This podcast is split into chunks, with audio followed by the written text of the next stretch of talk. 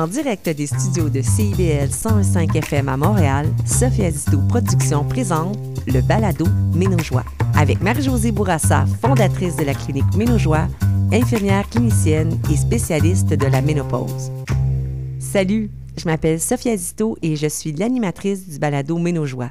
Tout au long de la série, en compagnie de Marie-Josée Bourassa, nous irons à la rencontre de femmes touchées par divers aspects de la ménopause et des spécialistes afin de démystifier et apporter des pistes de solutions. Le balado Ménojoie, c'est un moment pour se retrouver entre nous, un moment pour échanger sur ce sujet qui est encore tabou et sur lequel on manque d'informations. Redonner aux femmes le plein pouvoir sur leur santé et leur bien-être, c'est ça la mission de la clinique Ménojoie et c'est le but de notre balado. Bonne écoute!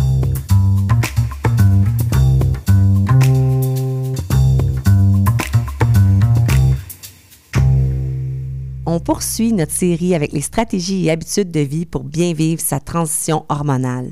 Saviez-vous qu'il y a plus de 50 symptômes qui sont associés à la périménopause et à la ménopause? C'est des montagnes russes hormonales. Pour nous en parler, Marie-Josée et moi accueillons Sophie Blondin, coach certifiée et spécialisée dans l'accompagnement de femmes qui vivent une transition difficile. Sophie va partager avec nous des stratégies à adopter pour retrouver un équilibre et le bien-être avant et pendant la ménopause. Bonjour Marie-Josée. Bonjour Sophie. Bonjour Sophia. Sophie Blondin, tu es une coach certifiée spécialisée en transition suite à un cancer ou à la ménopause. Tes champs de compétences incluent l'intervention climat de travail et les programmes de soutien en santé mentale en entreprise, dont euh, un travail comme, euh, par exemple, que tu as fait au Centre universitaire de santé McGill pour outiller le personnel afin qu'ils puissent prendre soin d'eux ce qui est très important pour prendre soin des autres. Tu es également certifié en zoothérapie et maintenant tu offres également tes services à la clinique Ménojoie. Bienvenue au balado Ménojoie. Bienvenue, Sophie. Ben, merci, d'avoir accepté l'invitation. Je tiens juste en entrée de jeu de dire, euh, Sophia, moi, j'ai rencontré Sophie, ça fait pas très longtemps, mais il y a des gens dans une vie qu'on va rencontrer, puis une connexion qui se fait. En un tout coup de cœur. Un coup de cœur. Un coup de cœur, mais aussi une, une connexion, un enlignement euh, d'une authenticité ressentie, une personne vraie. Puis euh, pour moi, c'est un privilège que Sophie, elle ait accepté de venir parler du sujet avec nous publiquement. Merci beaucoup, Sophie. On va voir. C'est un plaisir, marie C'est le fun. Justement, tu es venue partager avec nous. Ça serait quoi le premier conseil d'emblée, on tombe là-dedans, que tu donnerais à une femme qui est en transition hormonale ou au début de sa ménopause? Euh, je vais vous dire une phrase, euh, mesdames, euh, qui peut avoir l'air simple, mais qui résume beaucoup de choses. La première chose que je leur dirais, c'est tout est OK. C'est vrai, c'est valable, c'est tout à fait vrai. Équanimité, non? C'est vrai. Ouais. Souvent, euh, les femmes en transition euh, non choisie, parce que que ce soit une transition de cancer ou euh, de ménopause, c'est non choisi, expérimentent et vivent toutes sortes de choses. Et la première question qui vient, c'est est-ce normal? Donc, la première chose que je dis aux femmes, c'est tout ce que vous vivez, c'est OK, c'est vrai. Ça enlève un poids sur les épaules. C'est le but. C'est mhm. le but de cette phrase-là. Euh, souvent, j'entends euh, oui, mais moi, c'est ça, les autres, c'est pas ça. Je sais pas si les autres sont comme moi. Bon, mhm. c'est une forme de soutien qu'on va chercher, puis c'est tout à fait louable. Mais la première chose qui est importante, c'est de dire tu le ressens, alors, c'est vrai. C'est vrai, c'est Je me sens déjà mieux. Oui, absolument. J'entends la voix de la coach. oui. Donc, on se fait valider en partant. c'est valider de dire que comment on se sent, c'est OK. Puis c'est vrai que c'est bon de le dire parce que avec autant de symptômes, ça se peut que on n'ait pas le même symptôme que notre voisine ou notre amie, puis ça ne veut pas dire qu'on vit pas la... L'expérience est unique. L'expérience est unique pour la personne qui la vit. Mm. Exact. Même si euh, on peut toutes se regrouper sous le grand chapeau de, femmes en périménopause, ménopause. Chacune va le vivre euh, quand même à mhm. sa façon. Oui, et ça, c'est important. Vraiment, là, ça semble très simple à dire, mais lorsque les femmes se font dire, c'est vrai, c'est OK, tout ce que vous ressentez, là, c'est vrai, il y a vraiment un poids qui tombe et il y a une ouverture qui se crée à faire autrement et à le prendre c'est ce que toi, tu as vu en clinique, euh, je dans ce que je vois avec les patientes. C'est ce que je vois avec les patientes. Il y a, il y a vraiment un, poids qui tombe et il y a une ouverture qui se crée. Il n'y a pas de résistance. Non, parce que là, tu viens de les valider déjà. Fait elles se disent, OK, je suis dans, en terrain euh, de compréhension, de bienveillance. On, me dit déjà que c'est correct comment je me sens. Qu'est-ce qu'une femme a à avantage de, de travailler avec une coach, Sophie? Un coach euh, certifié, et ça, je trouve ça important de Oui, je vois le mot certifié, c'est vrai. Parce, hein, que, vous savez, un coach, euh, ça n'a pas d'ordre professionnel. Ce n'est pas une infirmière comme Marie-Josée ou un psychologue. Donc, c'est très différent. Et pour l'instant, euh, n'importe qui peut se dire coach. Lorsqu'on parle d'un coach certifié par ICF, c'est une organisation mondiale qui a non seulement des critères, des examens, de la formation continue. C'est pas cinq heures en ligne. Non. Et un code d'éthique et des comptes à rendre. Alors, c'est ce que j'appelle un coach certifié, si vous voulez.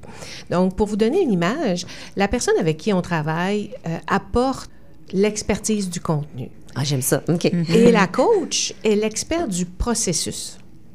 Alors, moi, je n'ai pas de solution. Et je n'ai pas apporté jugement. Donc, si on parle, exemple, de femmes qui vivent des symptômes de ménopause, qui suis-je, moi, euh, je ne suis pas infirmière, d'accord, là, mais dans une position de coach, et il y a des infirmières, il y a des médecins qui sont coachs, mais dans une position de coach, on n'est pas là pour porter jugement sur la véracité, mais bien de l'accueillir et finalement de travailler avec ce qui est là pour dire, bon, voici ce qui est là pour toi. J'ai des outils avec lesquels on va travailler pour t'aider à reprendre contrôle sur ça, à choisir ce que tu veux faire avec ça. Et ça, je pense que c'est l'essentiel d'une démarche de coaching. Souvent, j'ai entendu Ah, on va me vendre la tisane. Non, un coach certifié ne vend pas, de tisane. Sophie, t'as entendu ça? Ne vend pas de, de, d'exercice ou de diète ou de quoi que ce soit. D'ailleurs, malheureusement, ça a été dans les journaux souvent et je le déplore. Là. C'est important que le public soit au courant. Mais un coach est vraiment l'expert du processus, a des outils qui vont faire en sorte que son client va cheminer mais en prenant la prémisse que le client est expert du contenu. J'aime ça de mettre le client au centre comme l'expert du contenu, puis après, toi, tu l'accompagnes, euh, tu l'accompagnes là-dedans. En fonction de la direction qu'elle veut prendre. Oui. le bénéfice de travailler comme en équipe, comme dans le fond, quand tu vas être à la clinique Ménojoie, tu l'as mentionné, je suis pas infirmière, mais tu viens comme compléter un service. Là, on parle, il va y avoir des nutritionnistes, euh, physio, toi comme coach. Comment vous voyez l'approche comme ça globale? Puis là, c'est tout autour de, la santé des mm-hmm. femmes euh, en transition hormonale. Moi, c'est dans ma vision. C'est comme si l'approche holistique, c'est ça. Puis certaines femmes vont vivre ça avec le fait qu'ils vont pas se reconnaître et vont perdre leur repère. Puis ils s'en mettent beaucoup sur les épaules et se sentent jugées se jugent elles-mêmes, ils vont être jugés. Fait quand ils arrivent chez nous, ça va être pour euh, les aider physiquement, mentalement, holistiquement. C'est, Mais c'est, ça, qu'il y a une prise en charge complète. Oui, une prise en charge complète au choix de la patiente. Hein. Euh, un service va sans l'autre, c'est à la carte ou un si Moi, j'arrive, je suis pas prête pour la coach tout de suite. Je suis pas oui, là, ben, Exactement. Moi, je voulais vraiment qu'il y ait une équipe complète du coaching, moi j'y crois énormément. J'en ai reçu dans ma vie. Euh, j'ai récolté des outils qui me servent quotidiennement suite à mes, une période de transition. En fait, c'était de travailler au chevet des patientes à devenir cadre. Mon premier gros changement de carrière.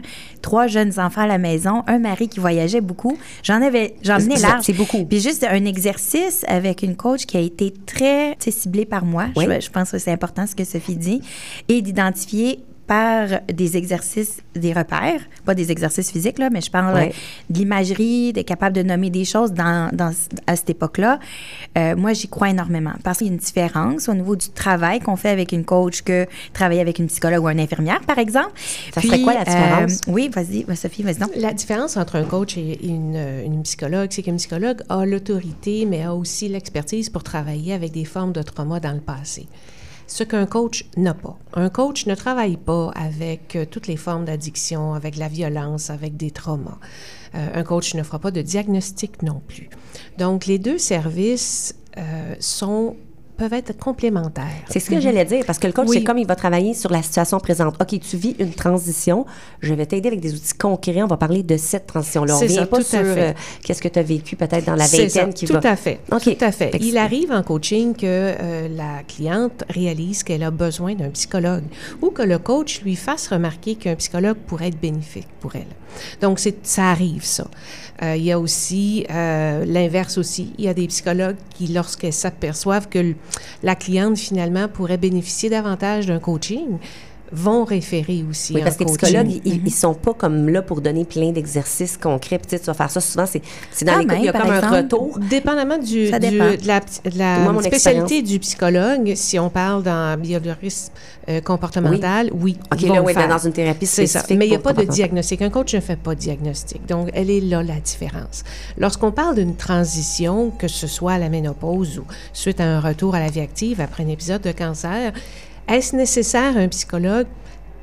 Personnellement, avec l'expérience que j'ai, je vous dirais oui et non. Un soutien est nécessaire. Idéalement, euh, ce soutien-là devrait même être fait avant la fin ou à l'approche de la transition, exemple de la ménopause, mais euh, ça peut être un ou l'autre. Mais s'il y a déjà eu des antécédents importants ou des traumas, je vous donne un exemple. Quelqu'un qui qui a vécu la ménopause de sa mère de façon tragique ou même dramatique, il est fort probable que lorsque cette personne-là va arriver elle-même... ça lui fait revivre. C'est ça. Il est fort probable qu'elle ait besoin d'un psychologue, probablement, pour adresser ce trauma-là. Par contre, une femme qui est, qui est confrontée à beaucoup de changements et qui a perdu ses, ses points de repère, et à ce moment-là, un, un coach certifié peut tout à fait être là pour l'aider à reprendre contrôle, parce que l'idée, c'est ça. Oui, hein? c'est l'idée, c'est de reprendre de contrôle. Et on en parle, hein, Marie-Josée, ça ressort beaucoup dans chaque épisode, peu importe l'angle qu'on explore euh, par rapport à la périménopause et la ménopause, la notion que les femmes ont un sentiment de perte de contrôle autant dans leur tête que dans leur corps. Dans le fond, le coaching, c'est une façon de reprendre du contrôle. Tout à fait. Tout à fait pris dans un tourbillon à quelque part parce que c'est pas choisi. Je pense c'est important de le nommer encore. Tu l'as dit tantôt, Sophie. Euh, on, on voit la transition, on a parlé de la périménopause. La ménopause aussi, pour les auditrices qui nous écoutent, qui sont peut-être passées la ménopause, le poste, c'est un continuum. Et si le travail n'a pas été fait, si la reconnaissance n'a pas eu lieu ou on voit qu'il y a des difficultés, bien, il n'y a pas d'âge. Il n'y a pas d'âge de vouloir s'aider, s'améliorer, être bien avec soi-même, se prioriser à quelque part. C'est un cadeau qu'on se fait. Moi, j'y crois. Moi, je pense à ça. Ben Moi, oui, je pense parce que des fois, on se fait des cadeaux. Euh, tu sais, le manteau euh, qui va te faire sentir bien euh, pour les premières 15 minutes que tu l'as acheté, mais on s'entend que, tu sais, euh, il y en a qui disent, le, comment on ça, la thérapie, shopping therapy, la, thérapie du magasinage, ça va pas très, très en profondeur. Ben, je disais ça comme exemple ludique, mais on s'entend, les femmes, tu vas t'occuper beaucoup des gens autour de toi, mais là, c'est... Puis on le dit, la périnopause et ménopause, ça pourrait être vu comme une remise à niveau, comme dans le milieu de ta vie. C'est faire autrement. C'est faire autrement. C'est ce qu'on appelle en coaching, c'est faire autrement. C'est d'accepter d'explorer des nouvelles façons de faire. Et à partir du moment où on explore des nouvelles façons de faire, on laisse des choses en arrière. On accepte le changement. vous savez, euh, on est des, quand on dit on, nous sommes des êtres de petite habitude, ce que je veux dire, c'est qu'on cherche toujours l'homéostasie, hein, c'est-à-dire l'équilibre dans notre vie. Et c'est ce qui fait que, humblement, on a passé à travers une pandémie. Si on nous avait dit il y a 10 ans qu'on aurait eu une pandémie, on aurait dit, oh non, non, c'est comme dans les films euh, de science-fiction ou les livres, on ne passera jamais à travers ça. C'est la fin du monde. Mais on a passé à travers ça. Donc, on, a trouvé des mécanismes pour s'adapter. On ne l'a pas choisi, mais on l'a fait. Ça s'est fait douloureusement, c'est vrai, mais on l'a fait. Mais ça a été non choisi. Donc, lorsqu'il y a une période de transition importante dans notre vie, c'est d'apprendre à faire autrement. Mais faire autrement, c'est aussi laisser aller des choses. Ça mhm. prend une acceptation. Puis des fois, ça, ben, ça, ça aide d'avoir quelqu'un qui nous accompagne parce que l'acceptation, des fois, elle passe de travers.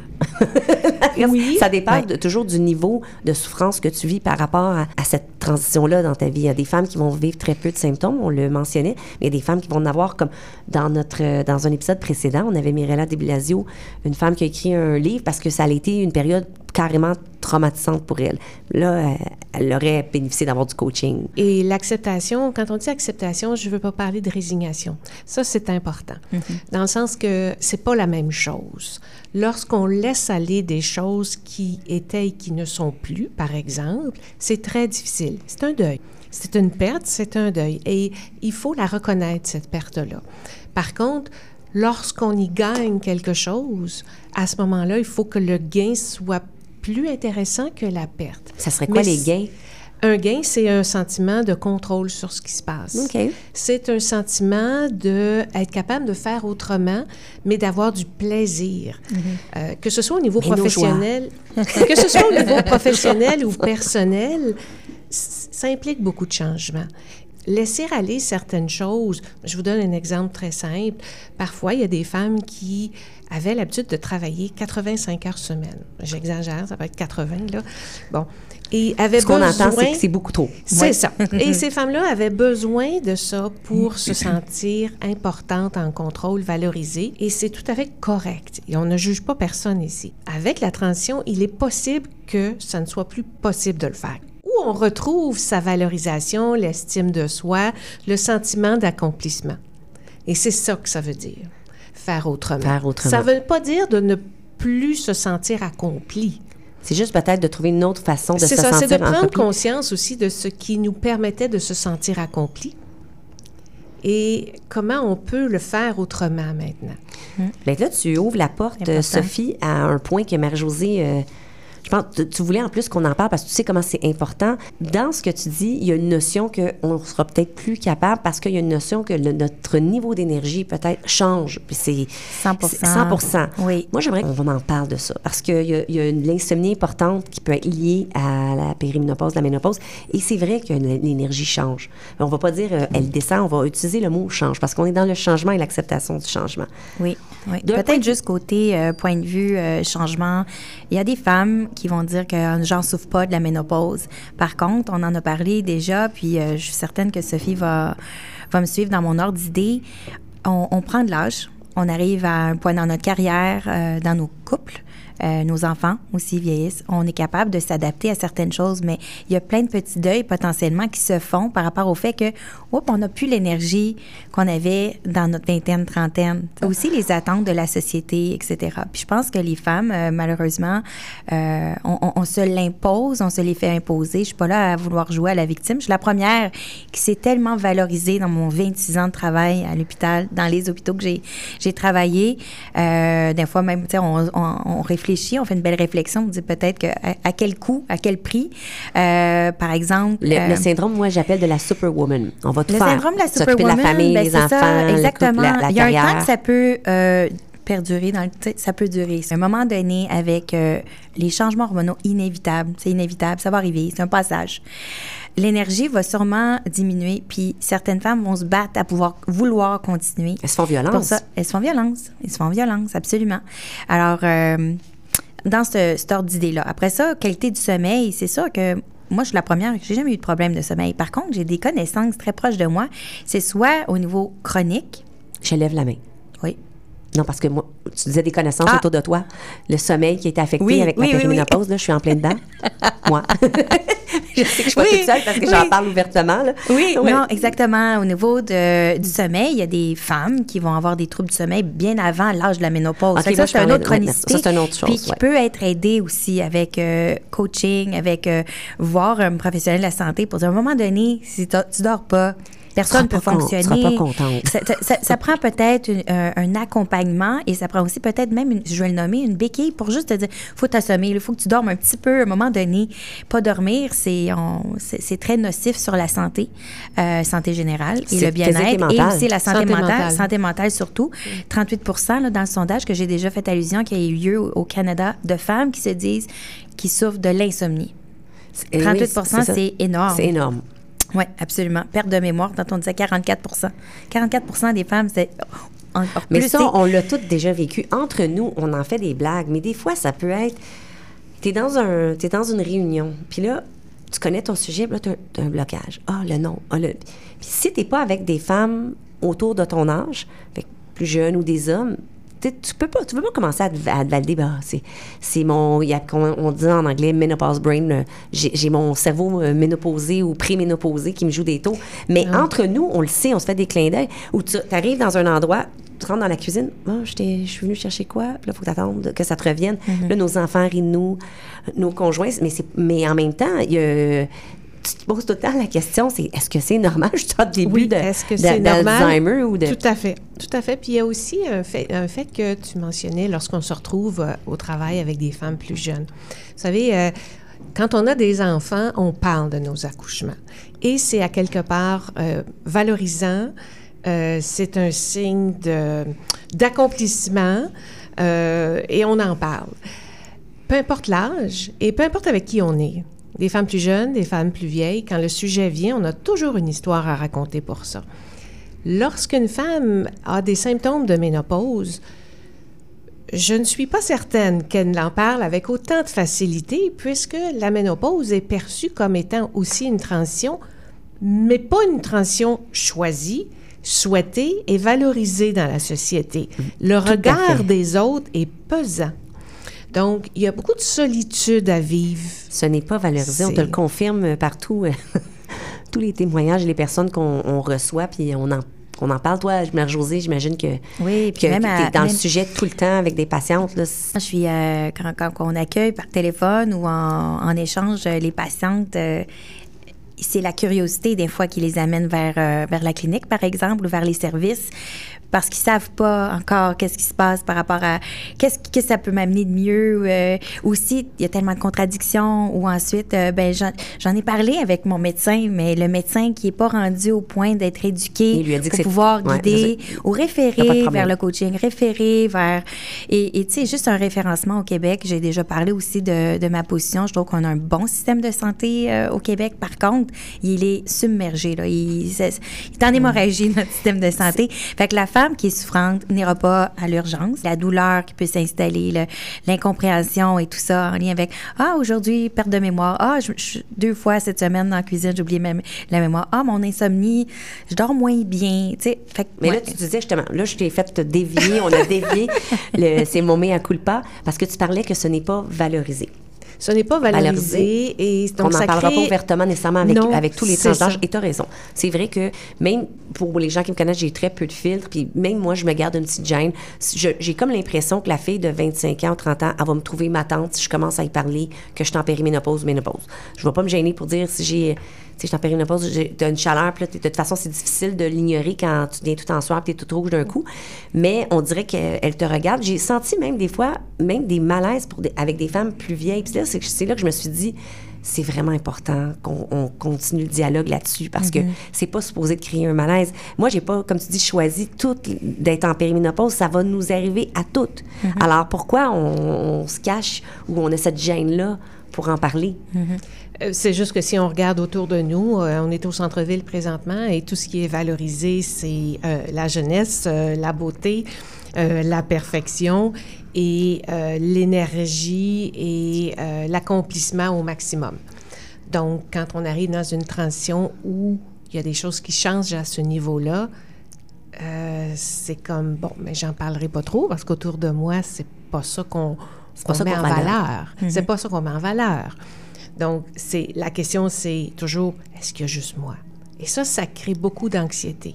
Mm-hmm. Et l'anxiété à la ménopause, c'est important. Oui, il y a une composante euh, médicale, mais il y a, aussi une, composante due au fait que lorsqu'on garde son questionnement, son mal-être pour soi, finalement, la question et la réponse deviennent eh, la même chose. Et là, ça ne fait que combler un, vide qui est là, à dire oh, mon Dieu, qu'est-ce qui se passe? Puis l'anxiété prend toute la place. Prend toute la place. Ouais, c'est un scary time, si je ben, peux me permettre le mot. Hein? C'était peurant. C'était peurant pour les femmes d'arriver à ce stade-là, puis de s'aimer. C'est juste de s'aimer à la base. Euh, on n'est pas là à faire la psychothérapie de personne, mais de prendre un moment de réflexion par rapport à son amour propre. Et c'est là que je pense qu'il y a des outils à aller chercher parce que cette transition-là, c'est épeurant. Parce que avoir confiance en soi, et vous dire, Oups, attends un petit peu, oui, le journaling, oui, j'ai pris note, euh, oui, tout ça. Mais là, il faudrait que j'en parle. Est-ce que je vais être bien reçue? Oui, est-ce qu'on va me juger? oui, est-ce que je vais être bien reçue? Je vais être bien écoutée? Est-ce que je vais être jugée? Parce que moi, je me juge déjà moi-même, tu sais. Alors, euh, à ce niveau-là, euh, je pense que c'est important de de le reconnaître, encore une fois, tu sais, si les auditrices disent « Oh là là, c'est en plein comme ça que, que je, vis, que je, faire que, que je traverse ce moment-là », euh, il y a des stratégies. J'aimerais revenir. Sophie parle de. Il y a des choses qu'on doit laisser aller. Oui. Ça, c'est pas facile chez les femmes, honnêtement, de laisser aller. Euh, la, première coupable, la première coupable, on honnêtement, on toutes, on à cause de servicieux. Je donne juste peut-être un exemple par rapport au fait qu'on se valorise dans le travail. On travaille. On amène le travail à la maison. La maison, là, le, on peut avoir des ressources. Des fois, si on est choyé, on est capable d'avoir quelqu'un pour venir nous aider. Mais le temps avec les enfants, le temps avec le conjoint ou la conjointe. Là, on donne, on donne, on donne. Puis après ça, c'est qu'est-ce que je laisse tomber? Une routine pour le sommeil, arriver à trouver une façon pour prendre soin de moi. Mon mm. bain chaud, quand est-ce que je vais prendre mon, mon bain chaud? Je fais un peu la, la joke, mais c'est vers ça, là, le, deuil, puis se choisir, puis arriver à, à, renoncer à certaines choses. ça, ça serait quoi une stratégie, Sophie, que tu proposerais quand tu entends ça? Je fais juste une parenthèse avant. J'ajoute qu'il y a aussi la prochaine danse à l'époque où les femmes ont une ménopause, elles peuvent se retrouver dans un rôle aussi de proche aidant vers leurs propres parents. Donc, le bagage des femmes qui arrivent à cette, cette période-là de leur vie peut être assez lourd. Je vous dis pas tout le monde, mais il faut quand même en parler parce que c'est une réalité. Je ne peux pas, je n'ai pas le temps de prendre soin de moi parce que. Non, je prends pas le temps de dîner parce que dès que j'ai fini de travailler, je cours pour prendre soin de ma mère ou j'amène mon père à son rendez-vous. Ensuite, je reviens. Bon, je cours. C'est ça. Donc, ça, c'est une réalité aussi. La stratégie pour, euh, pour ça, c'est dans premier lieu, euh, je ne veux pas avoir l'air un peu rabat-joie, mais c'est d'en prendre conscience. C'est d'être capable de regarder sa journée, sa semaine, puis de, de se dire honnêtement, dans ma semaine, dans ma journée, à quel moment je me suis choisie? Quelle est la place que je me suis donnée? Je me suis choisie. Ça, c'est une phrase clé, là. Je juste la répète parce que à quel moment je me suis choisie? Est-ce qu'on se choisit vraiment? Je pense qu'il y a beaucoup de femmes qui ne se choisissent, non, ne se choisissent pas souvent. Non, tout à fait, parce qu'on est dans le tourbillon, parce qu'on est toujours sollicité, parce que euh, la vie fait en sorte, puis comme je dis, que ce soit la famille ou au travail, on ne se pose pas de questions, on fonctionne et puis ça nous énergise aussi. Là. Mais arrive un moment où l'énergie qu'on reçoit de tout ce qu'on accomplit n'arrive pas à compenser pour tous ces changements-là.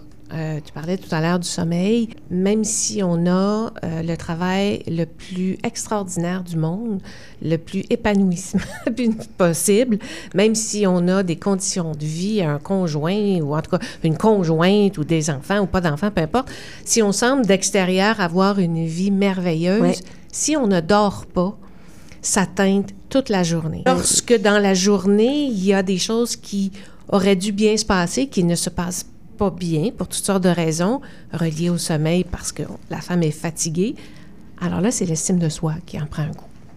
Et ça, c'est tout ça, c'est interrelié. Donc, la, première stratégie, je dirais, quand est la dernière fois que vous vous êtes choisi? Et là, on ne parle pas nécessairement d'aller chez la coiffeuse. Souvent, on le résume à ça. C'est bien, je je vous dis pas que c'est pas bien, mais il y a d'autres choses. Et c'est pas nécessairement coûteux et c'est pas nécessairement non plus long dans le temps, mais c'est des moments où on prend conscience de notre besoin, de ce qui nous anime et de ce qu'on peut faire avec le temps qui nous est imparti dans l'heure qui est, dans le 15 minutes qui est, ou dans l'heure du dîner, ou c'est ça. Faire quelques gestes dans la journée où, on se choisit, pas nécessairement en termes de, de longueur de temps, mais c'est un geste qui va poser, qui peut, j'imagine, plus on le fait, plus on, est capable de le multiplier. Oui, effectivement. Puis c'est d'être capable de répondre à ses besoins. Euh, souvent, il faut être conscient de ses propres besoins. Et j'entends souvent, j'ai pas le temps de m'écouter. On peut vivre sur euh, une pile étirée. On peut, on peut. Ça rattrape. On peut. Mais à un moment donné, la pile est vide. Et euh, pour la recharger, il n'y a pas, c'est pas un magasinage, c'est assez éphémère comme recharge, mais c'est vraiment d'être capable de prendre le temps de s'arrêter et dire de quoi j'ai besoin? Les femmes, souvent, il y a comme un sentiment de culpabilité. J'ai l'impression que si tu donnes du temps, ben là, tu n'as pas donné assez aux autres. Tout à fait. Mais la charité bien ordonnée, de se nourrir soi, c'est de, quand je me nourris moi, je sais que je multiplie mon énergie pour donner à plus à ceux que j'aime. Maintenant, j'ai changé ma façon de voir. C'est ça, suite à un cancer, d'autres choses. ça t'oblige à te dire, je me sens pas coupable maintenant parce que quand je fais ça, c'est un geste d'amour pour tout le monde que j'aime autour de moi parce que moi, je suis mieux, je vais mieux centrer. Et c'est ça que je me rends compte que les femmes, quand on parle aux femmes, on a de la difficulté, les femmes, à faire ça. On, a l'impression qu'on va en enlever à quelqu'un. Ah, je vais en donner à moi à mes enfants, à moi à mon chum, je vais être moins performante au travail. Alors que si on le fait, bien, on, peut multiplier notre énergie. Attendez pas d'avoir justement le, quelque chose de, majeur qui arrive pour, pour être obligé. Puis c'est plate parce que souvent, les femmes, on le fait quand nous arrive Lorsqu'on est confronté. Quand on est confronté et on n'a plus le choix. C'est un peu ça, la périménopause, la ménopause. Et on est encore moins équipé parce que lorsque ça arrive, on a tout donné. Alors, on n'a pas de levier. Et l'idée d'avoir un accompagnement lorsqu'on est dans cette période-là, c'est que ça, nous, ça crée des leviers. Alors, dans la clinique de Marie-Josée, ce que ça fait, c'est que ça redonne contrôle à la femme de dire, ben quels sont mes besoins, comment je vais les combler et qui peut m'aider. Oui, puis c'est le fun, puis une équipe au complet. Ça, moi, d'avoir ça, le Marie-Josée, c'est sais, dans un endroit, tu te dis là, je me bats avec tout ça, puis j'arrive là, ils vont tous s'occuper. Je vais avoir quelqu'un pour le psychologique, je vais avoir quelqu'un pour le physique, je vais avoir quelqu'un pour même mm-hmm. la nutrition, parce que moi, j'ai toujours pensé que je m'alimentais bien, mais je pense que je suis prête pour une mise à niveau. Tu sais, tout tombe en même temps. Mais là, tu te dis, c'est toutes des femmes qui sont spécialisés aussi, parce qu'on a vécu la frustration pour plusieurs de parler de ce sujet-là et de se frapper à un mur d'incompréhension. Puis ça, même auprès de spécialistes de la santé. Je veux rien enlever, mais ils sont mm-hmm. pas formés, ils savent pas. Puis ça, ça, ça, ajoute, ça ajoute à la frustration. Je veux juste dire peut-être une bonne nouvelle par rapport à ce que vous dites. C'est tellement intéressant ce que vous dites. Mais j'ai une bonne nouvelle quand même. Il y a des médecins qui réfèrent à la clinique Ménojoie. Fait que déjà, ça on est au tout démarrage, on est au début. Puis dans mes demandes, les patientes peuvent me mettre un commentaire. Puis c'est beaucoup de remerciements. Enfin, un service qu'on va être écouté ou accueilli. Et merci, mon médecin, mon gynécologue, ben, bravo mon médecin m'a référé. Qui nous écoute fait que je tiens à dire qu'il y a de l'espoir. Puis je pense le mot espoir, le thème de l'espoir, il faut toujours qu'il demeure. Peut-être pour euh, les auditrices là, qui, ils se sentent dans un, bas fond ou euh, ça résonne beaucoup ce qu'on dit ou ils se sentent à l'affût.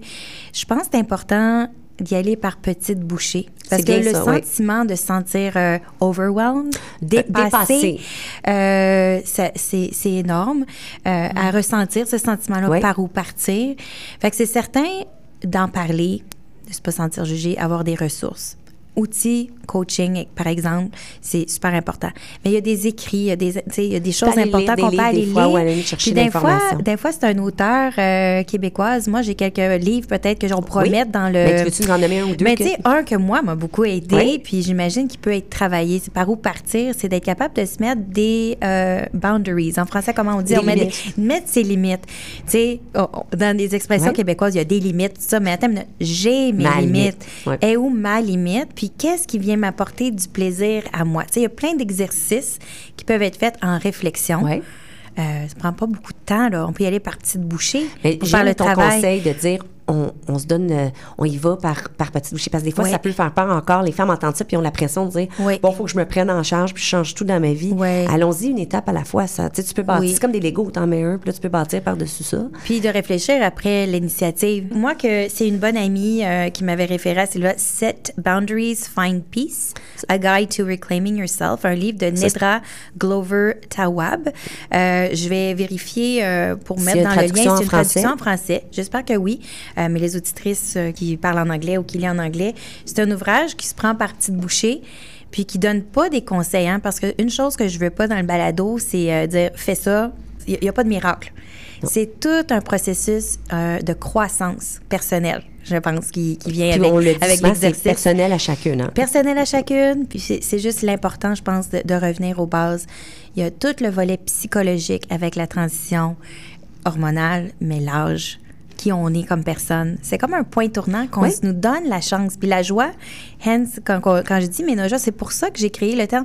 On entend beaucoup il y a termes comme d'urgence, c'est ça, associé à la euh, ménopause. c'est, comme les règles, d'ailleurs, tu sais, les femmes, je veux dire, on, tout alentour des règles, on, on, vit parfois des souffrances, puis on n'est pas heureuse pendant cette période-là, mais... Parce qu'on n'est pas heureuse pendant qu'on a nos, nos, règles, puis quand elles s'arrêtent, il y a un gros deuil à faire, puis là, on, tombe en périménopause, ménopause. Oui, finalement, oui, c'est ça. C'est un marqueur de temps, hein?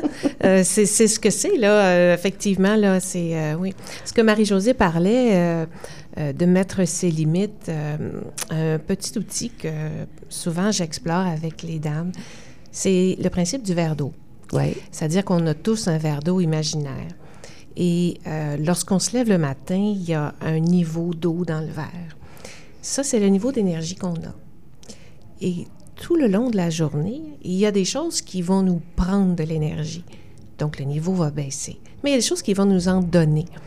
Et tout ça, cet outil-là, ce que ça fait, c'est que ça développe la conscience de soi.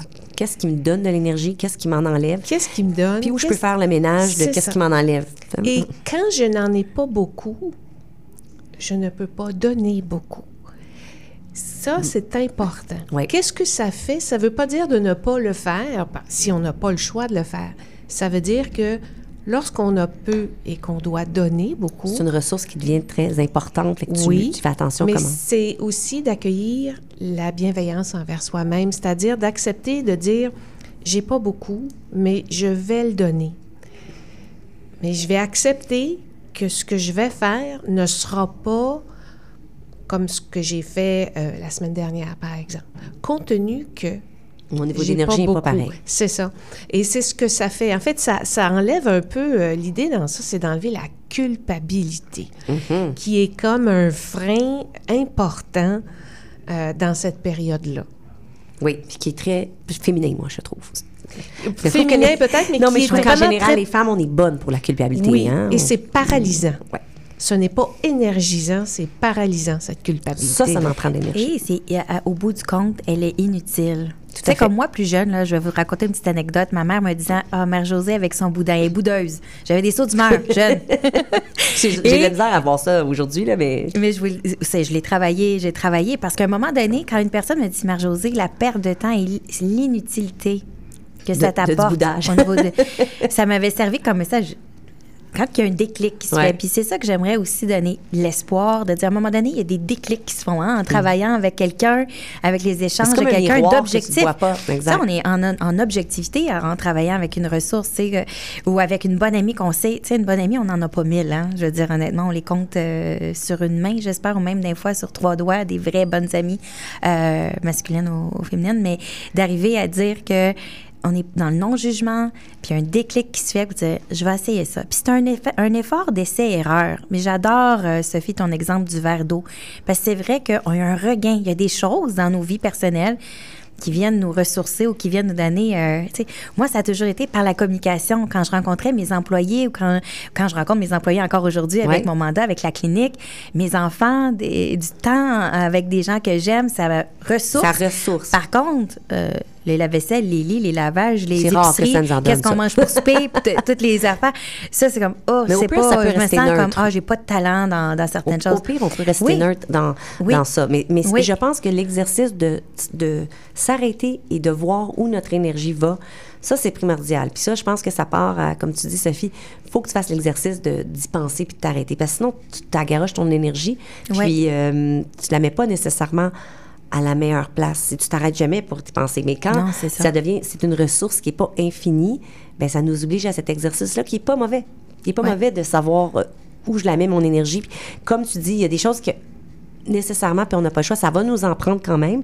Mais quand c'est fait avec peut-être euh, en pleine conscience, ça vient pas avec le même. Euh, c'est géré différemment. Moi, j'ai l'impression que. Et le début de faire autrement commence souvent par là par là. Parce que c'est comment faire autrement si on ne sait pas, un, par quel bout le prendre, ni quoi changer. souvent, c'est de prendre conscience de ce qui se passe déjà, de l'impact que ça a sur nous, et dire qu'est-ce que je choisis de faire autrement? Et dans ça aussi, il y a beaucoup d'essais-erreurs, d'avoir aussi cette flexibilité-là. Ben, d'accepter. Dans les erreurs, on peut apprendre euh, tout autant, sinon plus, des fois. Que on chemine dans ça. On peut choisir de faire telle chose et au bout de X temps, on réalise que non, c'était pas ce dont on avait besoin. On se donne le choix. C'est correct de choisir autrement. Et Donner le choix, on ne se tape pas sur la tête, on n'est pas dans l'erreur constamment. Moi, la coach à l'époque, il y a plusieurs euh, années, Raymond, je vais la nommer, c'était une mentor encore pour moi, m'a dit, tu sais, Marie-Josée, à l'impossible, nul n'est tenu. Moi, j'avais jamais entendu cette phrase-là avant. Puis quand elle m'a dit ça, ça a été comme... un déclic. un déclic, les épaules. Oui, absolument. Fait en, laissez erreur, donnez-vous la chance. Mais ça prend un engagement de votre part. Je pense que c'est important aussi de dire, là, il y a de tout ce qu'on vient de parler, mais d'arriver à dire, je me donne des essais, mais j'essaye. tu sais, le premier guts, là. Oui. J'essaye quelque chose. Oui. Ben, justement, on est dans les derniers conseils, là.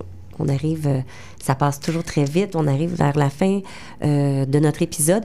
En passant, je voulais juste mentionner que on va avoir la chance de s'entretenir à nouveau avec euh, la coach Sophie Blondin mhm. pour parler vraiment de santé mentale. On voulait garder un épisode qui ne traitait que de santé mentale à cause des statistiques que tu nous parles, Mère-Josée. On sait que c'est super important. C'est super important. Il y a des femmes qui vivent une réelle détresse qui sont liées à cette période-là de leur vie.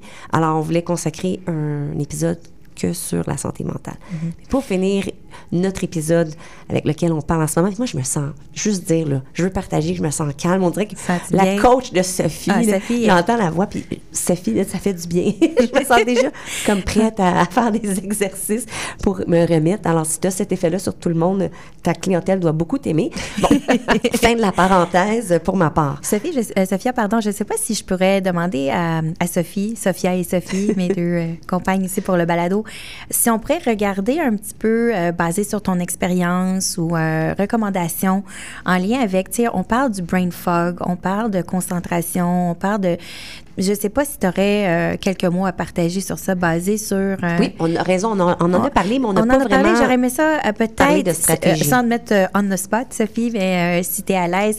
Je pense que c'est un point que on enlève la culpabilité, on trouve des stratégies, tout ça, mais est-ce qu'il y a quelque chose que tu aimerais rajouter sur ce sujet au niveau de concentration, brain fog? C'est évident que le manque de sommeil là, influe grandement. Ça, on ne se le cachera mm-hmm. pas. Là. Euh, je pense que lorsqu'on dort, euh, on a euh, les réflexes et la mémoire plus vive. Là. des stratégies, lorsque ça arrive, moi, je vous dirais, bon, oui, une meilleure préparation quand c'est possible de le faire, des petites notes sur le coin de la table aussi, mais l'humour. Mm-hmm. Ah. L'humour, euh, tout en douceur, peut permettre aussi d'ouvrir une porte à quelqu'un pour euh, un, soutien. Euh, l'autre chose aussi, de le nommer d'avance. Exemple, lorsqu'on a une réunion toute la journée, avec ses collègues, dire bon écoutez, ça peut arriver aujourd'hui là, je vais vous demander beaucoup d'amour autour de moi si jamais ça m'arrive. Qu'est-ce qu'on a fait avec ça? Bon, on l'a sorti d'entrée de jeu avant que ça arrive. Peut-être que ça arrivera pas.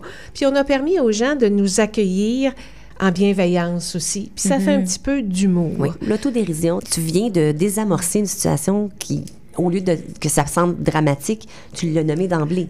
Et le nommer d'avance permet aux gens que de, non seulement de peut-être de l'anticiper, mais aussi lorsque ça va arriver, si ça arrive, indulgent. De, de le faire avec gentillesse ouais. ah, et sans jugement. Alors c'est moi c'est souvent ce que je dis lorsque les femmes euh, anticipent quelque chose, je dis écoutez prenez le contrôle de la situation avant que ça arrive, nommez-le vous-même. Mm. Comme ça lorsque ça va arriver, mais ben, ça va être fait. Je dis souvent les non-dits sont interprétés. Il y a des thèmes qui reviennent. Vraiment, là, central, parler. Moi, c'est une des choses qui me donne de l'énergie. oui. tu sais, quand on partage, on, on, parle. Puis, pour celles qui n'ont pas le goût d'en parler sur la place publique, trouvez-vous une bonne amie, une ou un bon ami, une écoute, une coach. Et vous n'êtes pas encore prête à l'ouvrir à, votre entourage, mais c'est de d'en parler, indulgence et bienveillance. Oui. Sans culpabilité. Moi, c'est les thèmes que je retiens. Euh, je ne sais pas si vous, vous voulez partager ça serait quoi les thèmes que vous aimeriez qu'on retienne de notre conversation aujourd'hui? Que tout est OK. Oui, tu reviens avec ton. C'est vrai, je, le thème je du trouve ça important. Sophie, moi, ça résonne euh, vraiment ce que tu dis parce que, tu sais, ça prend juste une seconde, une minute d'arrêt. Tu sais, puis peut-être juste pour faire du pouce sur ce que Sophie dit, tu sais, des fois, le prendre le temps de respirer, cohérence cardiaque. Si ça vous tente de regarder ça, c'est très bon comme stratégie. C'est trouvable sur YouTube. On pourra mettre un lien aussi. Mais que dire, c'est OK. C'est OK. Je suis correct. Ça, nous donne le droit oui. de dire c'est OK. Ça donne. Oui. Tout est tel qu'il doit être en ce moment. C'est d'accepter oui. Les choses telles qu'elles sont en ce moment. Puis oui, puis peut-être une autre chose, euh, ce que Sophie dit de l'anticiper, c'est une excellente stratégie. Quelques notes. Hein, des fois, on est bombardé, on multitask et tout ça. Être capable de se préparer à l'avance, puis euh, le rire, s'éduquer aussi. J'ai parlé d'un livre, mais il y en a tellement d'autres oui, bons ça serait ouvrages. des ressources aussi, parce que tu avais des beaux livres québécois aussi. Euh, puis même ben, le livre de, la docteure Demers, ça, c'est pour aller chercher de l'information, juste pour commencer par s'informer. Oui. Il y a le livre de, l'invité, justement, Mirella Di Blasio, qui est euh, La périménopause sans filtre, qui est traité aussi avec de, de stratégie, de l'humour, puis qui explique. Donc, il y en a des livres qui existent pour juste. Oui, puis ça divertit en même temps. Ça normal, on se sent pas seul. Oui. En tout cas, ça a été un plaisir. Passe bien trop euh, vite toujours, toujours. On va vous retrouver, on va te retrouver, Sophie. On va se retrouver pour parler de santé mentale. Merci énormément d'avoir partagé tes conseils de coach. Comme je disais, c'est vraiment, euh, dans mon cas, j'ai déjà un apaisement et j'ai goût de me remettre à, faire, à recevoir du coaching. Marie-Josée, toujours un plaisir d'avoir ta vision tu es vraiment une spécialiste et, on le sent, c'est le fun de t'avoir là pour recadrer des fois des... Euh, spécialiste, pas pour le minimiser, mais définitivement engagé. Engagé et passionné. Très engagé et euh, vouloir faire la différence et aider les femmes. Oui. Passionné. passionné. Oui, la très passion. Passionné. ça, c'est énergisant aussi, la passion. Merci. Et, merci aux auditrices de, de nous écouter. Les balados existent par vous, pour vous. Alors, euh, et pour nous, c'est un réel plaisir de partager euh, nos conversations euh, avec vous en sachant que vous êtes, vous êtes là. Alors, on vous dit à bientôt. À bientôt. À bientôt.